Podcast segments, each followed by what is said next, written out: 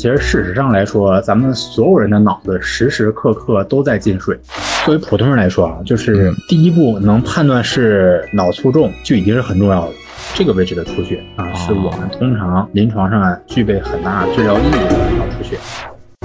如果我们的节目很荣幸受到了您的喜爱，想参与我们的群聊，可以添加微信 Cheese Radio C H E E S E R A D I O 来加入我们的微信听友俱乐部。同时，也感谢你把我们的播客《这病说来话长》分享给你的朋友们。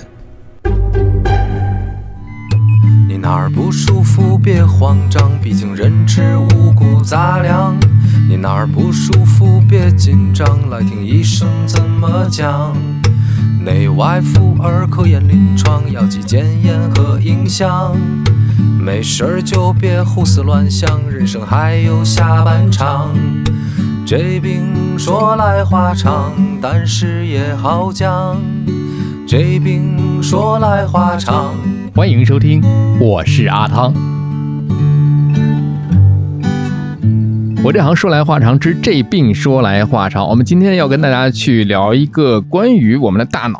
神经外科的这么一个话题。我们请到的是中国医科大学航空总医院神经外科主治医师贾健老师。贾老师你好，汤老师你好，我是来自航空总医院的贾健。其实对于神经内科啊、神经外科啊，都是具有一定的神秘感，因为人的大脑实在是太神秘了。就像是咱们探索宇宙一样，是吧？嗯，目前学科内对于神经领域还是在不断的探索和摸索当中。呃，像神经外科来说的吧，它一般各个医院常规它分组，一般是按照创伤、肿瘤、血管。功能、脊柱脊髓还有小儿，大部分来说是这样分组的。嗯，那么由于北京呢，像可能很多朋友都知道，这个像天坛医院、宣武医院神经外科也是非常强。是我们医院这些神经外科呢，主要是体现出和天坛、宣武他们一个差异化的发展。嗯，所以像我们这边学科主要有特色的就是脑积水、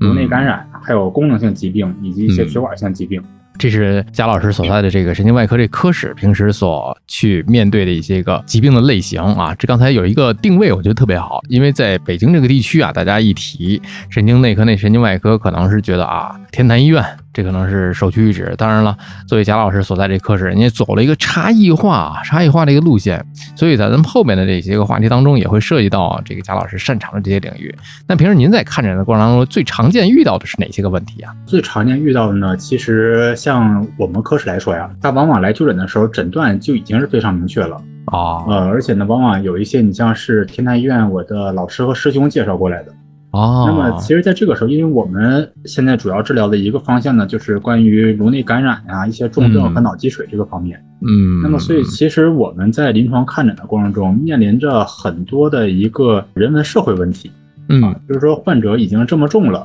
他往下一个就是跟家里这个治疗意愿呀，简单说就是治还是不治的事情。因为治疗下去之后，那面临着一个什么呀？家里的人力，你至少需要一个陪护家属吧。对，那么家里的物力，那么往下你治疗的话，可能十万块钱甚至来说已经花出去了，可能看不到一个特别好，因为感染来说有一些比较重症的，它可能远期的预后就没有那么好，或者说一些重症颅脑外伤的，往后医院这个这个的效果不会那么好，没有那么理想。那么这个时候该怎么办？那么这个其实更多的一方面是一个人文社会的问题。嗯，还真是。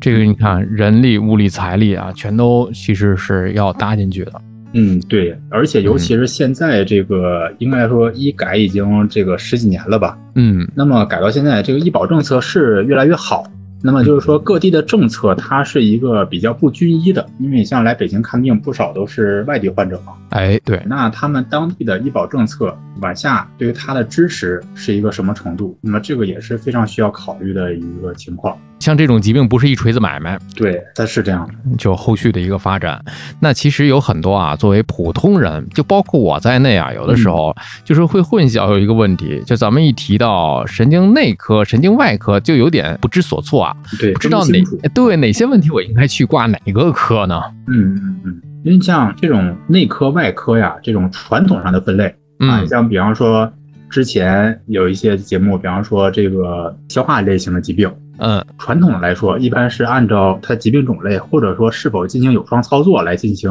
分科。哎，对，啊，甚至来说，对于同一种病，它不同阶段，它可能内外科的治疗方式都不一样，是的，对吧？你比方说像一些消化道溃疡，嗯那么小的溃疡它可能没有什么明显症状，只有一些胃疼。嗯那么早期吃吃药啊，抑制一下胃酸分泌，保护一下胃黏膜，那么这个阶段可能就 OK 了。这就是内科，对，这是内科，或者说做一下胃镜检查，做一下镜下的一些处理。那么这个以目前来说也是消化内科处理的更多。嗯，那么当这个溃疡穿孔之后啊，那它这个就出现什么问题了？它可能出现一些消化道液的漏了，那么这个时候就需要普外科处理。那么这个是很传统的这个内外科的分类。对，但是呢，对于神经科来说，首先我们这个脑部手术它是一个比较重要、比较重大的器官，嗯那么对于它的手术，首先是比较慎重。更一步的来说的话，这个尤其是对于神经内科来说，首先治疗的疾病谱就是我们治什么病，这就有很大区别。嗯，因为现在咱们整体啊，这个全世界来说，对于人脑的了解还不能说是一个十分完全的了解。嗯很多疾病到现在不存在外科治疗。那比方说大家听说过的这个像阿尔兹海默症，是，一些认知障碍，或者说这个脊髓侧索硬化，就是这个渐冻症。比方说像霍金也好啊，或者像很多名人也好，嗯他们像得了这类病，到现在为止，包括一些神经肌肉类的疾病呀，它是不存在外科治疗的，没有这个手段。啊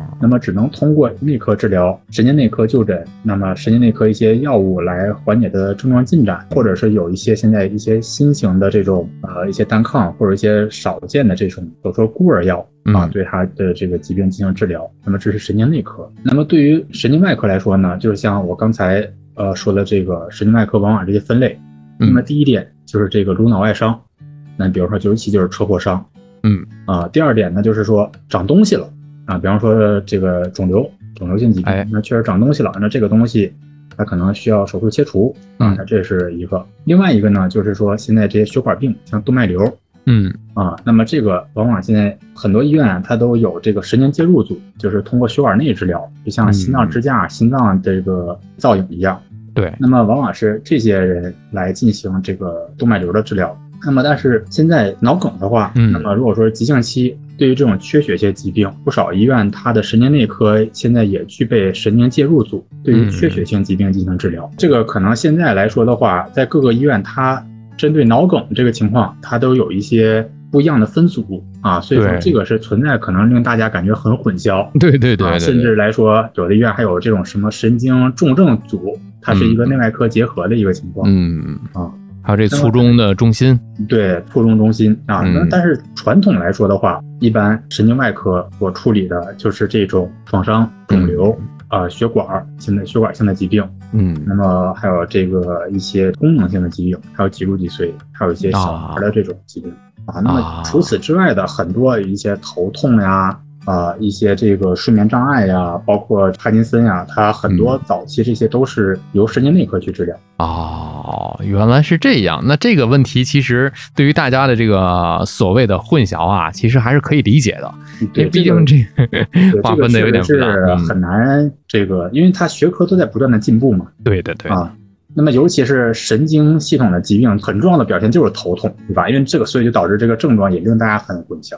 对，这个头疼的原因有很多。之前在咱们博客的前几期还跟心内的汪老师还聊过了，说有可能是卵圆孔未闭呢。呃，是的，是的啊，有一部分患者的偏头痛，它就是来自于卵圆孔未闭。你看，这都又跑到了心内科了。对就是对于我们的这个认知，总是在不断的发展和变化。所以这种这些类型的疾病啊，应该就是说正确的就诊。有一些这个你可能吃了很长时间止疼药啊，但是其实最后发现，哎，是因为这个卵圆孔未闭是来自于心脏的问题。对这个事儿，大家其实就是对于我们科普来讲的一个意义所在了，能够帮大家较为清晰的给大家捋出来一个脉络跟方向。当然了，具体的问题还是得到医院挂号去问询一下医生，哪怕您挂错了呢，挂了一个神经内科，然后人家一看啊，你这应该去外科，人家也会给你转到那边去。嗯，对的，对的。那至少应该一个大方向要把握，有一个清晰的把握。是的，那说到了这个方向性的问题，那说到贾老师的这个，刚才在节目一开始就讲到了自己科室现在所擅长，而且是打的一个差异化的一个，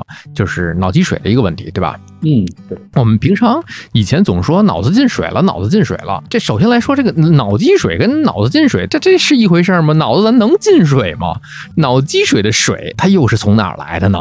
那么其实事实上来说，咱们所有人的脑子时时刻刻都在进水。哦像咱们有些老听众，像以前听过泌尿科相关的这个情况的，啊，对对对，知道这个咱们这个尿液来自于哪呢？来自于肾小球的这些血管，对吧？来自于这个肾单位。对。那么好，在我们的脑子里面，其实有一个叫做脑室系统的地方。那么我先这个科普来说的话，我先嗯。想给大家先描述一下咱们脑子里面这个脑室系统。啊嗯，它是一个空腔，一个腔隙性的结构，它就像一个两居室的房间。那么嗯大家可以想象一下，那么两居室的房间呢，在左右两侧大脑半球各有一个侧脑室，这就是两个卧室。哦。那么哦，两个卧室呢都有门，对吧？都通过这个所说叫时间孔的结构，就是一个门通到第三脑室。第三脑室呢，就好比像咱们家里的客厅啊，哦现在两个卧室各通过门走进了客厅。那么呢，在客厅我们还有一个这个大门啊，就像咱们家外边的门，这个就是我们在脑室系统结构呢叫导水管的结构。嗯，那么推开大门下楼梯，好比说现在很多小区楼下一层是个大厅，嗯那我们到了楼下大厅了，这个呢，在这个解剖结构中呢叫第四脑室。嗯，那么第四脑室像大厅有三扇门，我们就出去了。那么哦这个就是说第四脑室有三个流出道啊啊，这是咱们都有的脑内的一个腔隙性的结构。嗯那么在这四个脑室里面，都有一些血管性的结构，血管组织叫做脉络丛。嗯那么这个脉络丛呢，就跟肾小球的作用差不多，也是把这个血液中的水让它进到脑室系统里面，就是它来分泌这个脑积液。嗯那我们所有人都在时时刻刻的在分泌这些脑积液，就是所以说，我们所有人每时每刻脑子里面都在进水。哦，你看看是这么来的，是，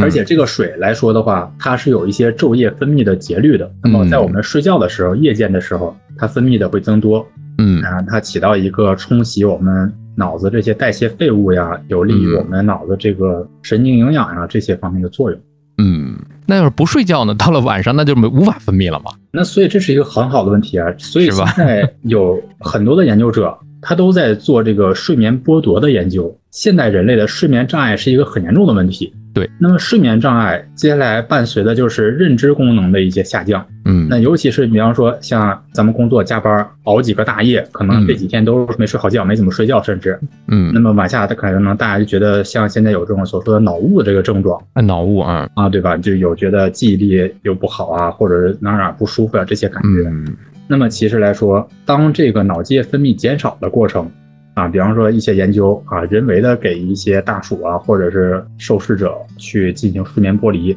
强制它不睡觉，或者说每隔一段时间就唤醒它，那么引起它这个脑积液分泌的减少。那么就会导致一些代谢废物的累积，引起我们后续的一些认知功能的问题。哦，所以说，这个水进水还是十分有必要的。对，还不能少。对，是不能少。哎，其实聊到这儿了，我就想向贾老师提一个刚才我们聊到的一个词，叫脑雾，这是最近还挺火的一个词。对，尤其是这个新冠，就去年这个时候吧。对对对对应该有一年了。嗯，对，究竟什么是脑雾呢？这跟我不知道理解的对不对啊？这个感觉就像咱们空气当中的这个雾或者是霾似的，就好像很浑浊的样子，是吗？嗯，就好像看不透、摸不透的这种感觉。那这个其实就是一系列症状综合在一起，它究竟哪一个是主要原因，其实是很难讲清楚的。尤其是这个冠状病毒啊，这个感染之后，嗯那么应该来说，在国际上研究很多，但是其实说到底没有一个很确切的结论啊，嗯究竟是影响这种供血了、微循环了，嗯还是说是影响了，比方说一些代谢废物的排出。那像我们脑子里面长满的这些脑组织，就像墙壁，家里的墙壁中间它有一些穿插的电线，就像我们神经下来的这一些纤维一样。对。那么这一些病毒感染之后，对我们这个墙体，尤其是脑内新型胶质细胞，对于这个墙体有什么作用？其实应该来说，研究到现在也是众说纷纭嗯啊。但是看你现在这些综合来讲的话，就是会引起人，大家可能感觉觉得沉闷，觉得脑子有点不清醒嗯啊，觉得记忆力啊、计算能力啊这些反应啊变慢。嗯对，它是一个一系列综合症状，到现在这样一个词，就像雾一样。啊，它并不是说像我们这个脑积水里面这个水是真的有，它不是真的有这个雾，而它是从症状角度上来说的，就跟我们这播客的第一句的这个主题曲第一句歌词一样，你头晕脑胀不太灵光，是的，是的，是的，就是这样的一个状况。刚才贾老师说了，这个脑积水不能没有，它得恰到好处。我们经常说的这个，从疾病上来讲，这个人的脑积水，呃，它指的就是单纯指的是这个病症了，对吧？就是是不是过多了就，对，其实脑积水啊，它也是一个比较统称的诊断。嗯那么脑积水呢，它主要就是指脑积液在颅腔内蓄积嗯啊，那么后续导致的一系列症状。从诊断啊，或者说从临床治疗上来说，那么脑积水可以往下细分很多类型和很多的程度、啊。你比方说刚才说了，咱们这个两居室的房间嗯啊，包括咱们家客厅和这个楼下这个大厅，嗯那么水蓄积在不同的位置，或者说水是到处都在蓄积嗯啊，或者说水蓄积的多少，那这个都会引起它不同的症状。哦，原来是这样的，得分情况来看。，对，因为脑积水其实是一个总称，那么就挺大的一个话题对一个大类。但是所以说它的症状也是各异的，那么往下啊对应的治疗方式，这个疾病周期也是各有不同的。无论是这个它分布的这个不均匀也好，还是说吸收功能的一些障碍也好，它蓄积嗯在这儿了，才引起了后面的一些若干症状。啊，那就是刚才我们反过来说，如果不足，甚至是说它呃欠缺的话，应该就是另外一个反方向的一个问题了。嗯，就这个是一个，也是一个非常好的问题啊。脑积液的分泌不足，一般来说在临床上体现不出来什么症状。哦，啊，因为是这样的，非常有意思的东西。这个就涉及到，比如说阿尔兹海默症和一些老年性痴呆性疾病的研究，这个是很有意思的。有一些研究者呢，他们就是给，比方说大鼠也好，或者说一些受试者也好，服用一些抑制脑积液分泌的药物。那哦。我们刚才提到了脑积液的一些生理作用，它可能就涉及到清除，把因为就是一些水把这些代谢产物冲走嘛。哎，对，那么一些研究者啊，刚才说了，除了这个睡眠剥离之外，还给这些动物和受试者服用一些抑制脑积液分泌的药，就不让它出来这些对，就不让这水出来了。嗯。那么这个时候呢，在一些观察中就可以体现到，它这种代谢废物在这个血管间隙啊，在这个脑组织的这个间隙当中累积。啊，嗯然后在大鼠啊，或者是在受试者当中，也表现出了认知行为啊这个能力的偏差。嗯啊，所以说这个究竟人老年之后的一些认知功能障碍，比如说像阿尔兹海默，嗯，跟这个他自身的脑积分泌减少之间有没有一个很确切的关系？目前没有定论。但是呢，我们从外科的角度来出发，目前没有说哪一类的疾病是很明确由于脑脊液分泌减少而导致的。嗯，就说嘛，就是这个神经系统，整个这个人的大脑真的是太奥妙了。是的，到现在还是得继续探索嘛。对，就像咱们人类对于宇宙的这个探索一样啊。以前一些节目提到了，比方说像很多器官，咱们现在都可以移植了。哎，对对，吧？就其实来说，唯独神经系统，别的器官它都具备这个移植的可能性啊和移植的能力。现在唯独神经系统来说的话，在这方面还是一个禁区。其实刚才我们说了一大堆，就关于贾老师他们科室的这个专长，就是脑积水的这么个问题啊。其实还有一个问题，就是颅内感染。就比方说，我能想到的，咱们平时在一些个自媒体平台，甚至是以前的一些新闻当中，总是会看到有不同的这个人们吃到了一些不干净的东西，甚至是说吃了一些生的鱼肉、生的鱼片，嗯然后等等等等啊。但是咱们这儿不专指某一类食物啊，就说不干净的这些东西吃了之后，甚至是饮用水喝了之后，可能会有寄生虫，就真的会爬到咱们的脑袋里面吗？嗯，是这样，就是咱们国家常见的这种颅内寄生虫感染呢，主要是指这个猪带绦虫，在人和猪它处于不同的生存周期阶段。那么在人来说的话，就是，呃，当然了，现在咱们这个生活条件是比较好了。对对，那么其实，呃，临床上现在常见的一些脑囊虫，就是所说感染了这个猪肉带绦虫的幼虫的患者，在脑内感染这个幼虫的患者，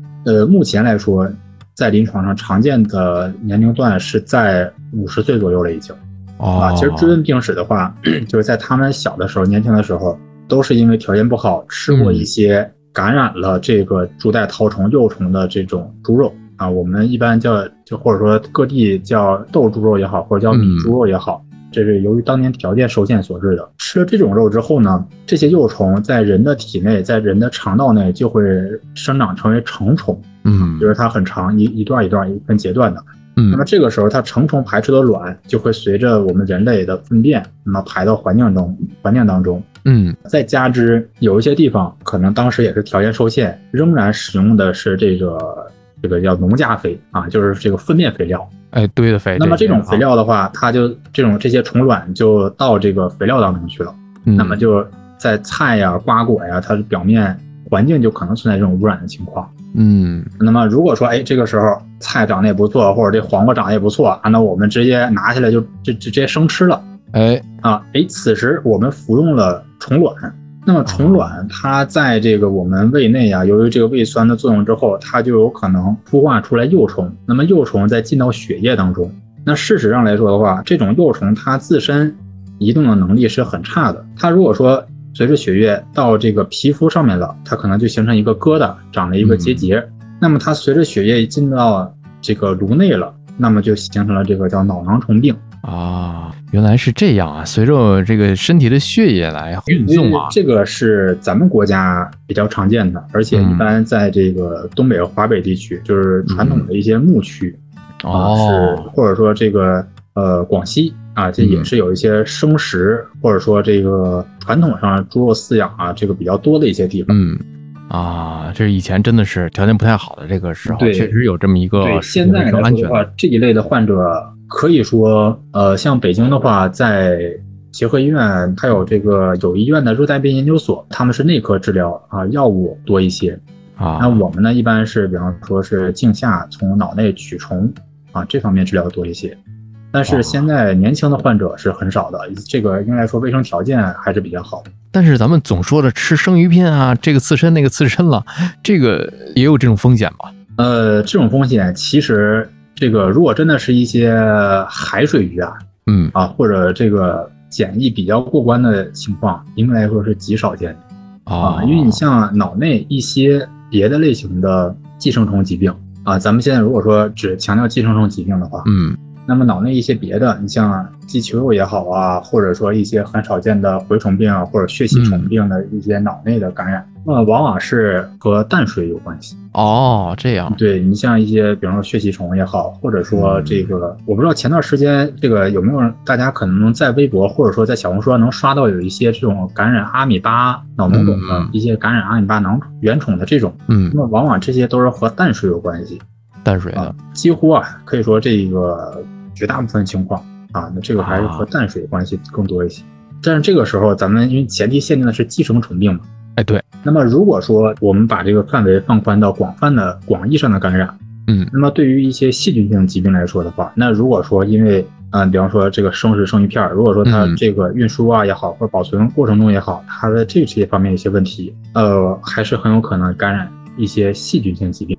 哦，这个虽然也不多见啊，但是是临床上是有这一些，像今年我们在夏天那会儿就有过一个小宝宝，那个大概在一岁多吧，那个孩子也是，当然这个妈妈也是很好心啊，这个嗯。像可能一岁多两岁了，大家可能一些宝妈添加辅食。哎啊，因为人家妈妈嗯可能也觉得这个东西确实也也也不错，对吧？嗯啊，然后但是他可能忽视了一点，就是说这个东西他当时是可能是在冰箱保存过夜了，或者是什么原因啊？这个孩子后面就是感染李斯特菌，然后有脑膜炎，然后时间就弄得比较长啊嗯，他也是存在这些情况。哦，你看这贾老师说的这个就很严谨了啊，就是我们从不同的这个颅内感染的情况上来说，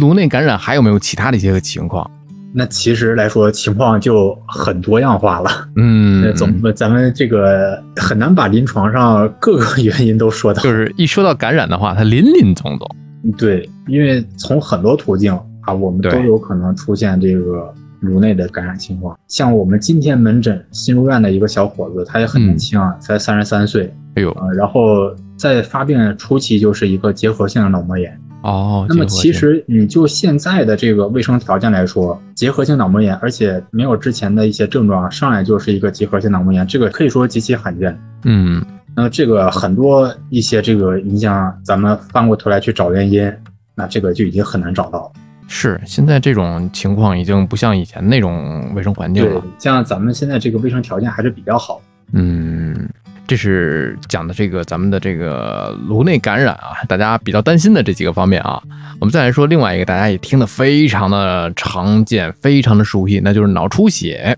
嗯，脑出血指的是哪儿出血呢？你看啊，贾老师，我们经常啊会看到，就是有的 咱们小的时候调皮捣蛋打斗，邦击，哎，那孩子脑袋。咱们就说打破了，哎，坏了，我脑出血了。到后来医院说你这不是脑出血，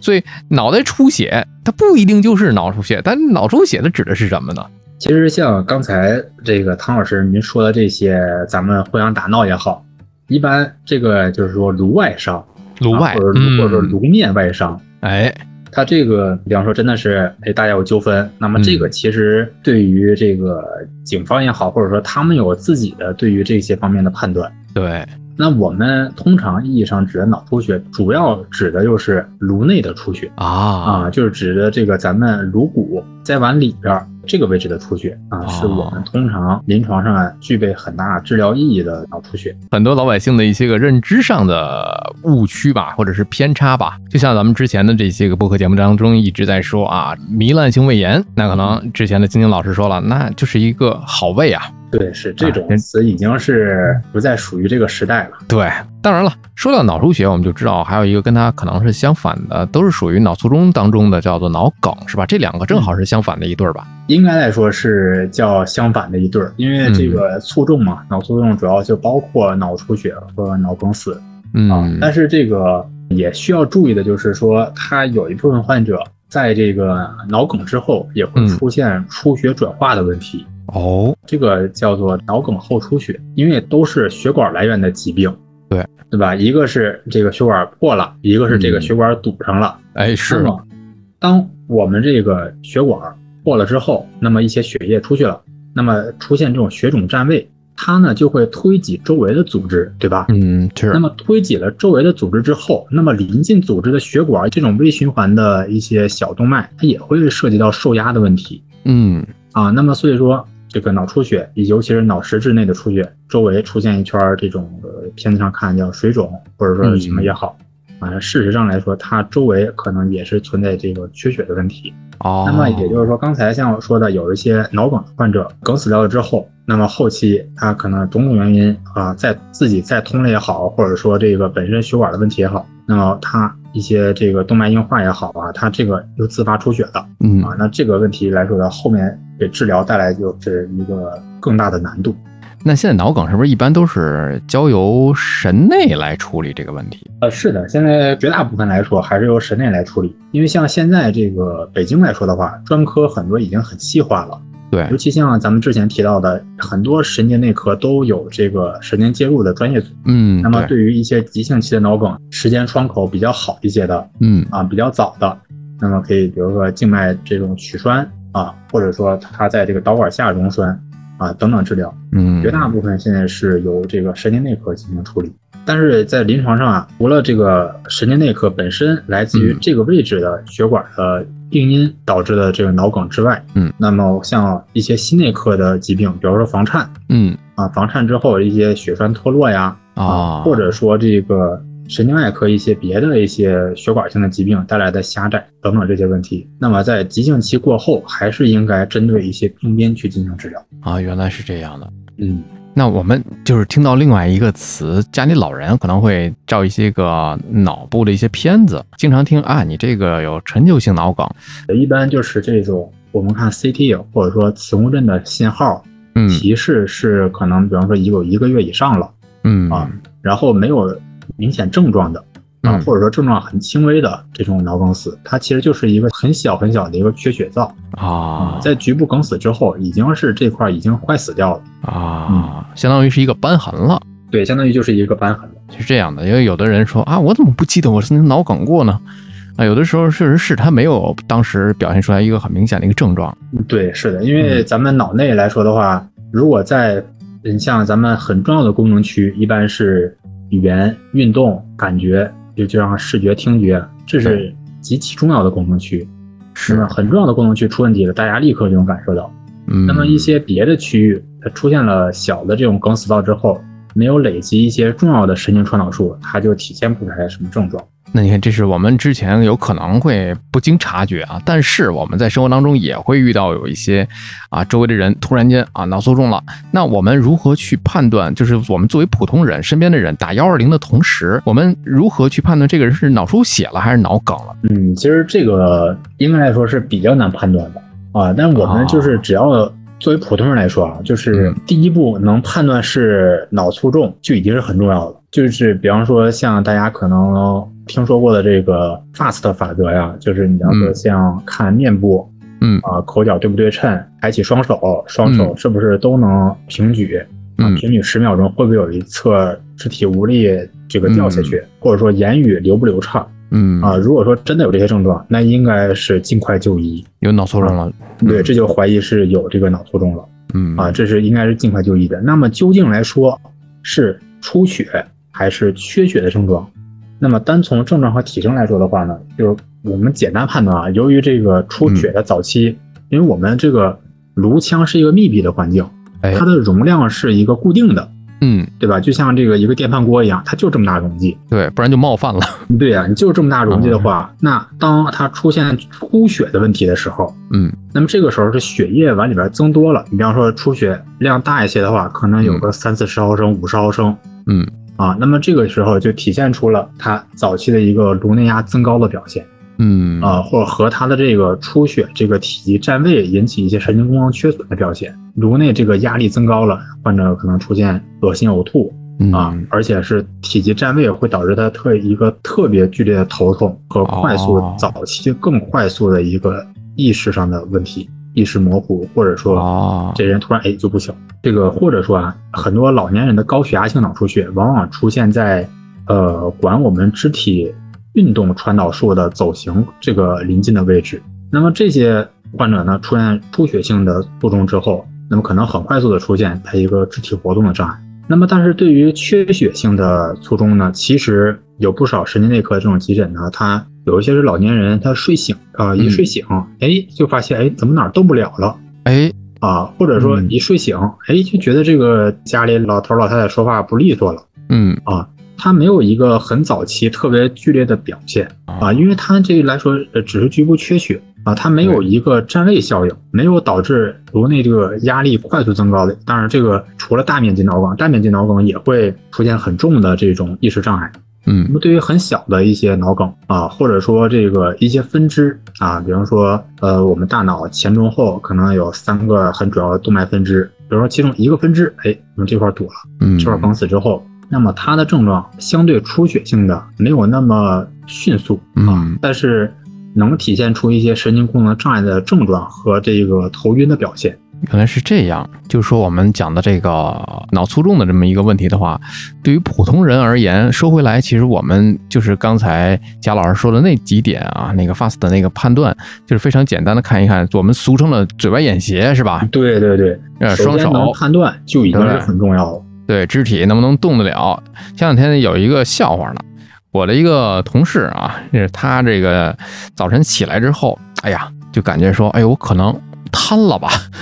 这个脖子扭不了了，你能下地吗？能下地。我说你这个是落枕了。对对对，这个往往一些老年人这种动脉硬化之后，这些卒中还是有一个运动和一个这个语言上面这些问题。对，其实这个脑卒中是一个挺大的一个话题了。其实今后我们有机会的话，可以结合神内的老师，我们一起可以再聊一聊啊。当然了。另外一些问题就是可能会藏的会深一点，不像像脑卒中这么好判断啊，藏的很深的一些问题。比方说帕金森的非运动症，大家都知道帕金森，刚才贾老师也提了帕金森，他有一个非运动症，比方说咱们手抖啊、颤抖啊、震颤，这就是帕金森吗？还有就是说帕金森的非运动症是不是相对来讲更可怕一些？比方有的人会说，呃，这里面包括一些像便秘啊、嗅觉的障碍啊、睡眠的障碍啊。焦虑或者是抑郁等一些情绪障碍，包括一些疼痛啊、疲劳啊、胃肠道的症状、认知障碍，是不是这都是属于他的这个非运动症？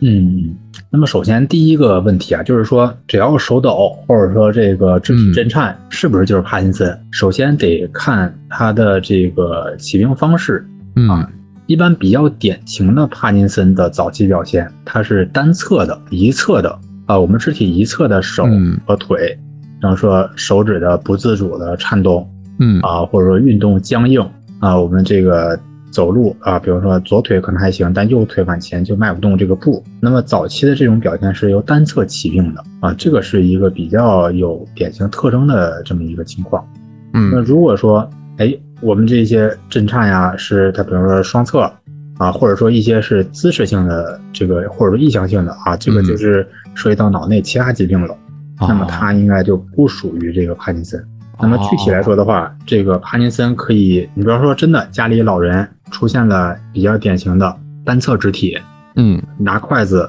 或者说这个用汤勺的时候抖的比较厉害了。嗯或者说家里老人走路的时候，哎，这个比方说左腿往前迈步迈的还不错，但是呢，嗯右腿就感觉很僵硬啊，迈不嗯动步，或者说在抖。但是呢，老比方说啊，这个时候我们可能又不是一些骨科的疾病啊，哎它又没有什么疼痛，没有什么一些这个早期没有这些问题，那么可以考虑去首诊神经内科啊啊看一下是不是有帕金森这些情况。嗯那么至于说到一些非运动性的症状，那么其实帕金森它的非运动性症状它的来源是什么呢？来源就是在于它的这个脑内啊，它有一些神经递质来传递一些信号啊，它是是一些化学成分。嗯那么分泌这些化学成分的这些神经细胞和它上下游传导的这些情况，这些这个路径上的一些细胞，那么其实就是在不断的死亡啊。哦帕金森这个病的病因就是这个样子的。那目前来看呢，又没有说能完全纠正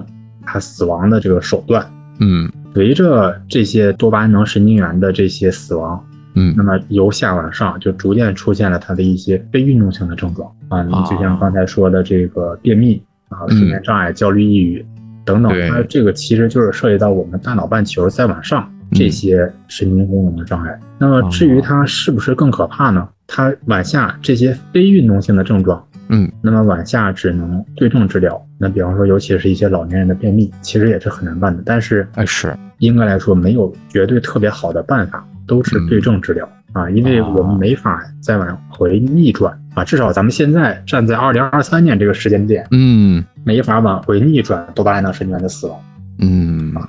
但是这个这个刚才说到这个非运动性症状啊，这个比较早期啊，甚至来说，在一些患者身上，嗅觉功能障碍嗯可能还要早于他的这个肢体震颤的症状啊啊。那么这个是临床上观察的一些特点。那么至于嗯这个情况如何去解释，那么这个还没有一个嗯定论啊。嗯，那其实说到这儿，就很多的听友可能会想问啊，那我有没有办法？我得知了这些信号之后，有没有办法去控制？有没有办法去阻止呢？其实刚才贾老师说的那样的，我们知道了它是一个这个地质的一个啊减少或死亡，那我们没有这个地质了，我们如何阻止地质？现在目前还没有什么好的办法。那么目前来说，神经内科这些内科药物治疗嘛，它就有几种类型。那么一种是单纯，就是说直接补充这个多巴胺啊；啊一种是来说补充它的原材料、它的前体嗯啊，要么就补充多巴胺，或者呢是我们搞一些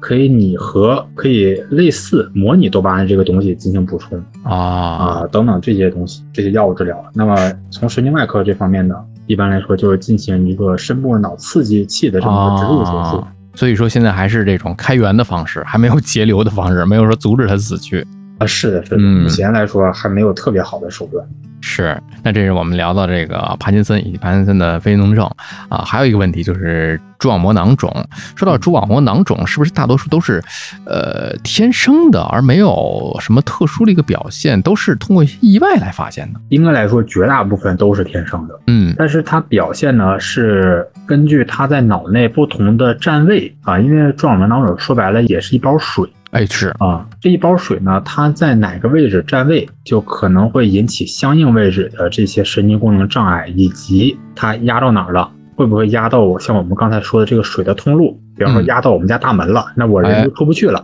是，那晚上水就憋住了。它是取决于它这个位置，因为咱们也是说呀，这个脑子就像一个电饭锅一样，它就这么大空间，是那这这包水压在哪儿了，就会引起哪个位置出现一些神经功能障碍。但是呢，就是像这个蛛网膜囊肿啊，很多现在、因为现在这个检查手段很丰富啊，不少这个小孩儿这个说头疼，那可能就查个磁共振，一查就查出来一个蛛网膜囊肿。嗯那么但是需要往下解决的问题就是说，他这个蛛网膜囊肿就无症状的蛛网膜囊肿要不要治疗？啊，嗯这个其实是一个临床上经常有这个患者家属，就是小孩爸爸妈妈问的问题。嗯一个是看他这个囊肿的占位究竟在哪啊他远期或者说这个他的脑电图有没有异常、啊，或者它的占位在哪，远期会不会有一些隐患，这个就需要综合考虑，再决定是否需要传下治疗的。这就是我们之前有很多的老师都在讲的一个问题，就我们不单纯是看这个病症，而是看这个人。对的，对的，对的，你不能说拿着片子就一指这片子就一定要做，那这个应该来是这样。指指哪儿嘎哪儿，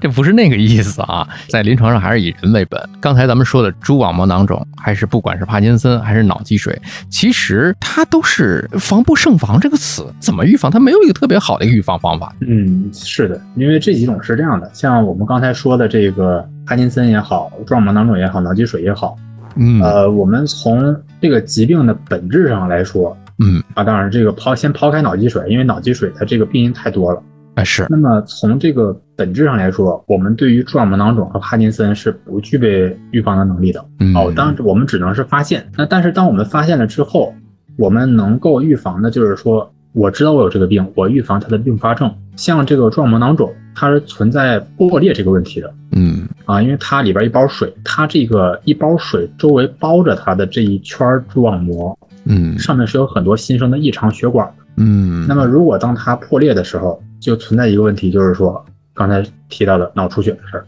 哎啊，局部就出血了。那么出血往下占位也好，或者说血性刺激也好，等等等等这些症状就出来了。那么像这个帕金森，那么我们对于这些老年患者，也是尽量的预防，主要就是避免摔倒。嗯啊，尤其是对于这个老年人来说，摔倒、长期坐卧的这种压力性损伤，也就是说今天说的这个褥疮嗯啊，这个是一个对于老年患者他晚期的这个生存的这个质量是有一个很大的这个影响的。是我们对于这两种病其实是只能预防它晚下并发症，嗯，及早知道应该治疗的就去恰当的治疗。那么，但是对于脑积水来说的话，像脑积水的一些病因，您您比方说这个脑出血啊，嗯或者这个一些感染的情况，我们尽早的去去除这些风险因素，尽早去干预它的出血，尽早嗯积极去治疗感染啊，还是有一部分患者可以避免他的疾病周期向脑积水转化的。就是一是我们有可能预防不了，那就我们就及时拦吧，这只能是这种办法了。是的，是的，嗯只能是这种办法。你看，说到这儿了，其实我们可以 call back 一下，再接着说回来我们的这个神经外科啊。现在来讲，就我们现在的这个二零二三年马上啊，咱们播出的时候有可能就是年底或者是二四年的年初这个样子。嗯说到神经外科，是不是就意味着治疗手段那都是手术？其实刚才在节目的一开始，贾老师也说了，你看现在有很多的这个包括介入的方式啊，包括甚至是说，你看像我们其他的，我不知道咱们神经外科啊，像包括心外，他们会有一个微创的一个方式。其实医学发展到今天，是不是还可以用这种微创，甚至是不用开刀的这种方法呢？是这样的，就是首先啊，这个我还是得说，咱们得针对这个疾病，比方说肌张力障碍，比方说这个帕金森啊，如果说药物治疗能够有效，嗯那么往下他可能这个患者就可以一直是保守治疗，那么不需要比如说装这个电刺激，装这个起搏器。那么比方说，尤其是很多这个癫痫的小孩儿啊，有嗯这个抽风这个疾病的，有一些癫痫小孩儿，如果说也是单纯的抗癫痫药物能控制，那么也不需要往下接受手术，或者说还有一些垂体瘤啊，长在我们脑子这个颅底垂体这个位置的垂体肿瘤。那么垂体肿瘤目前也是根据它不同的类型，有一些药物是完全可以治疗的啊。那么如果因为现在包括呃，像很多国际上那些大的药厂也针对这些疾病开发一些新的药物。嗯那么如果说能通过药物进行治疗，那么我们因为也这样也不用冒着手术的风险嘛。哎，对吧对对，那么但是如果说，哎，确实这个病往下一确实是药治，二又没有什么药物可以治疗的话，嗯。那么这个确实又手术能够冒着这个风险又比较成熟，嗯。那么我们就可以进行这个外科干预。嗯，那么外科像神经外科发展到今天，像刚才我们提到的这个，比方说对于动脉瘤，对于一些血管狭窄，比方说我们进行血管内的治疗啊，嗯就是介入治疗啊，进行造影啊、支架啊，或者说动脉瘤栓塞呀、这是一个血管内很微创的一个方式是啊，避免了大开颅去夹闭动脉瘤啊这个风险。那么呢，还有一些就是说叫做立体定向放射外科，也就是说伽马刀。哦，通过这个放射线的方式，那么把放射线都集中于一点，对这个病灶进行一个放射治疗。嗯啊，把这个能量打到局部。那么对于一些脑干的肿瘤，那么或者一些血管畸形，嗯那么此外呢，还包括就是说这个内镜技术啊，像大家都是听以前听说过的这个胃镜也好啊，或者腹腔镜也好啊，那么这些内镜技术，那么在神经外科领域中啊，像这个刚才提到的一些垂体肿瘤，那么现在可以说绝大多数啊的垂体肿瘤都可以通过经鼻内镜进行治疗。啊，我们鼻哦，从鼻子里面进去，从鼻子里面做这个手术，嗯啊，那么我们就不用在头上再开这个大刀啊，把这个骨头卸下来啊，又进行这个操作了。除了这个经鼻内镜之外呢，我们还有什么呀？就是还有一些科室啊开展的这个脊柱的内镜，嗯啊，像这个以前可能比方说做这个椎间盘也好啊，或者做做这个脊髓周边的一些东西也好，嗯啊，可能需要开一个。八公分左右啊，五到八公分的这样一个开背，嗯。啊，那么如果说脊柱内镜，它可能两个眼儿把这个事儿解决了，哎，对，啊，它可能是是可以可以做到这一点。啊那么像就我们科室来说的话，我们科室一般现在开展的是这个脑室内的软性内镜，通过也是颅骨钻孔，从这个墙上打一个洞，进到我们两居室的房间里面，属于微创了，对，属于微创，然后呢，嗯。顺着我们房间里面这些门呀、这些楼梯间呀，然后哎，针对这个位置究竟哪出现问题了，我们再进行处理。这个就是我们之前在这个中央台的一个节目当中看到的，就是院士说科技就神奇的脑镜嘛，嗯，是软性神经内镜，它是就是我们现在最新的一种技术手段，就是通过微创啊这种技术手段来实现，能解决一些我们神经外科的一些临床疾病，对吧？嗯，对，是的，真的神奇啊！就现在很多，我能不打孔不打孔，我能打小孔打小孔，能不开大刀就不开大刀。对我如果说这个软性内镜下通过一个孔能解决，那么就可以减少硬性内镜下两三个孔才能解决的这个问题。啊，是因为软性它能够游走，对，它重点就是它能够拐弯儿，拐弯儿。啊因为像这个传统的脑室镜啊，比方说像我老师在二十年前，在国内九几年呀、零几年的时候开始做这些的时候，那么尽管硬镜发展这么多年了，那硬镜它依然是一个刚性结构，它没法拐弯儿。，没错。啊，它从哪个孔进去之后，直直的进去，就是直着对到哪儿，就只能够到哪儿，它移动的范围是十分有限的。是。你甚至来说，硬镜很难受的一点就是说，我镜下有的地方我能看得见，但我够不着哦啊，，这个是十分难受的一点是啊。那么这个软镜这个概念就是和这个硬镜相对的，那重点就是说柔软、比较纤细，而且能拐弯儿啊。所以说，在这个脑室内，就像咱们这个两居室房间内，可以根据情况的需要去进行操作。哎呦，真的是很多的这种医疗现代手段，能够给我们最大程度的去减少患者的痛苦，能解决最大的问题。这个就是我们现在的这个医学发展的这么一个光辉之处啊主要还。是主要还是以人为本啊，以人为本，对尽量能减少创伤，还是要减少一些创伤。对对对，其实，呃，为什么说有很多的人在神经内科、神经外科之间啊，就是有很多的疑惑，有很多的疑虑。一呢，就是我们总在说的啊，大脑是特别神奇的一个地方，就像人类探索宇宙一样。再一个呢，就是，呃，它的很多的疾病是我们未曾找到其发病的原因机制，甚至是说我们找到了也无法去阻止它。是，就是这个，其实就是这个哲学很 这个三大问题嘛。我是谁？啊，对这个病是怎么个病？从哪儿来的？对到，哪儿去？一直是在探索和解决这个问题。就是从神经外科这个角度探讨哲学哦，贾老师这个真的是高度有了。今天其实给大家讲的有点泛泛啊，就是就一些大家关心到的一些个方面啊，做了一个简单的一个科普。那后面呢，我们有机会可以继续的请贾老师啊，就某一类型的疾病或者某一个，比方说就是粗重啊，我们就某一个专项的问题，可以哎，请贾老师专门再我们再去探讨，再去聊。嗯，好的，这，个是特别好的一个话题。那今天先聊到这儿，感谢贾老师，好的，谢谢唐老师。感谢感谢。